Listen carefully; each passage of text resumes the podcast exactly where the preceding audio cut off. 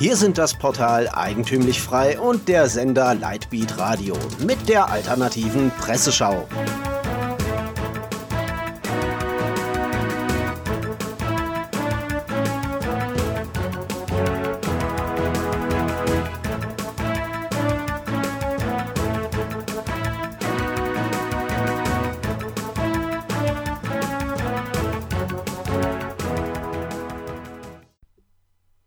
Sie hören die alternative Presseschau.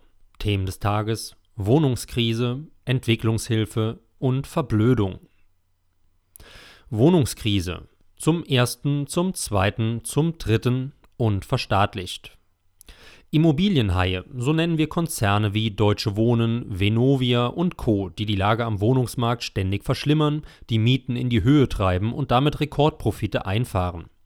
Mieterinnen und Mieter sind gezwungen, ihre Wohnungen aufzugeben, weil sie sie nicht mehr bezahlen können, schreibt die sozialistische Unsere Zeit.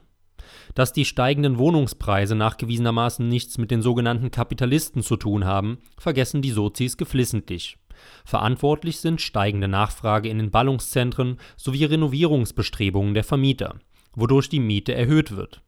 Beides allerdings sind Faktoren, die unabhängig von der Größe der Wohnungsinhaber eintreffen. Der größte Denkfehler kommt schließlich im weiteren Verlauf des Artikels. Zitat: Wie die Parteien von SPD, CDU, FDP bis zu den Grünen in den letzten Jahrzehnten dazu beigetragen haben, mit ihrer Politik das Problem der Wohnungsnot zu verschlimmern und immer neue Anreize für Investoren zu schaffen, schreibt der Autor in der aktuellen Ausgabe. Dass die Politik zwar das Problem ist, allerdings eher aufgrund bürokratischer Hemmnisse und verfehlter Planungspolitik, erkennen die Sozialisten nicht. Ebenfalls unerwähnt bleibt, dass nicht aufgrund der neuen Anreize die Mieten teurer wurden, sondern trotz der Anreize für Investoren. Worum es geht, sind Großkonzerne, die beispielsweise in Berlin Hunderttausende Wohnungen besitzen. Alleine Deutsche Wohnen verfügt über 112.000 Stück und wesentlich mitverantwortlich für eine Preisexplosion auf dem Wohnungsmarkt jener Hauptstadt sind, schreibt Benedikt Kaiser auf der Sezession und argumentiert deckungsgleich mit dem Autor von Unsere Zeit. Zitat: Worum es geht, ist eine unaufgeregte Debatte über Wege zu einer ausgeglichenen und sozialen Wohnungspolitik für die Mehrheit der Bürger, wobei es zu vermeiden ist, alles, was aus konservativer Sicht unkonventionell oder neuartig daherkommt, reflexartig als sozialistisch oder marxistisch zu begreifen. Fasst Kaiser zusammen und argumentiert für mehr staatliche Intervention auf dem Wohnungsmarkt.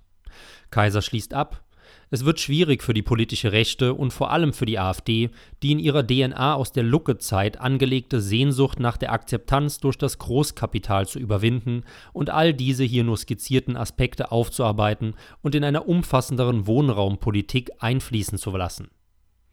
Diverse Denkfehler lassen sich online nachlesen, zusammengefasst kann man aber fragen, in welchem Land mit mehr staatlichem Wohnungsbau geht es den Mietern besser als in Deutschland? In Stockholm beispielsweise wird der Wohnungsmarkt von einer staatlichen Planstelle kontrolliert. Eine Autorin, die regelmäßig in Schweden arbeitet, schreibt auf ihrem Blog Möchte man in Stockholm legal mieten, meldet man sich bei der staatlichen Wohnungsbehörde in der sogenannten Bostadskö Wohnungswarteschlange an und wartet. Das kann dauern, im Schnitt 15 Jahre.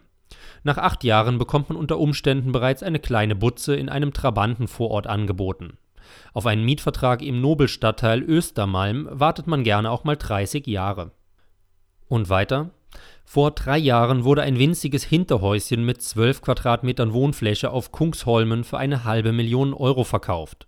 Das war natürlich ein Extremfall, aber mit 7000 Euro pro Quadratmeter sollte man schon rechnen, wenn man nicht bewaffnet auf die Straße will, schließt die Autorin mit einem kleinen Seitenhieb ab.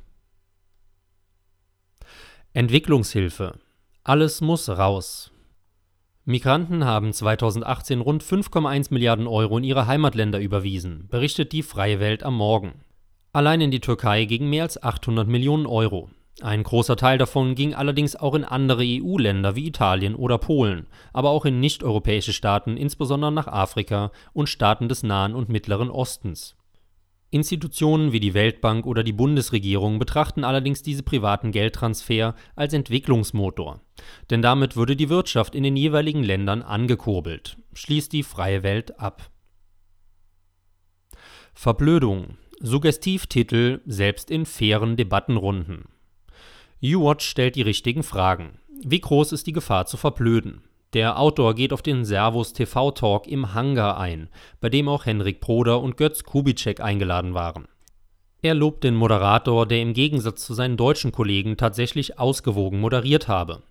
Das war es dann aber auch schon. Zitat: Und nun zum Rundumschlag mit Blutspritzern an der Wand. Allein der Titel der Sendung, der da lautete Neue Rechte, wie groß ist die Gefahr, hat mich eigentlich schon geärgert, dass ich drauf und dran war, mir lieber ein Wurstbrot zu machen, anstatt die Diskussion zu verfolgen. Allein die Überschrift zeige, dass die neue Rechte bereits eine Gefahr darstelle. Diskutiert werde nur darüber, wie groß sie eigentlich sei. Zitat: So eine Überschrift hat in etwa dieselbe charakterliche Qualität wie die Meldung, dass der Chef der österreichischen Identitären zwar zugibt, eine Spende vom Christchurch-Attentäter erhalten zu haben, aber trotzdem, Zitat, leugnet, mit den Anschlägen auf zwei Moscheen in Neuseeland etwas zu tun zu haben. Vergleicht YouWatch. Zudem kam ein Einspieler. Sellner spricht von tausenden Sympathisanten. Experten hingegen beziffern ihre Anzahl auf etwa 300. Hierüber regt sich der Autor ebenfalls auf. Geschickt verwendet man die Zahl der IB-Mitglieder und benutzt sie deckungsgleich mit allen Sympathisanten, um Sellner als größenwahnsinnigen Trottel dastehen zu lassen. Selbst die weniger virulenten YouTube-Auftritte Sellners hatten um die 20.000 Aufrufe, schließt der Autor ab.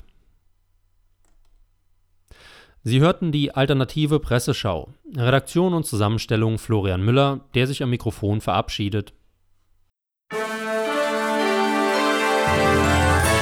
Sie hörten die alternative Presseschau. Für Sie bereitgestellt vom Sender Lightbeat Radio und dem Portal Eigentümlich Frei.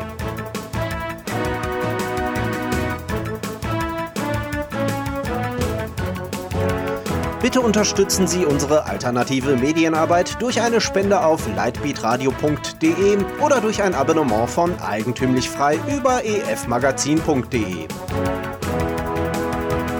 helfen Sie uns, die frohe Botschaft auf vielen weiteren Podcasts zu verbreiten. Kein Fußbreit den neosozialistischen Ausbeutern à la Couleur. Mehr Freiheit.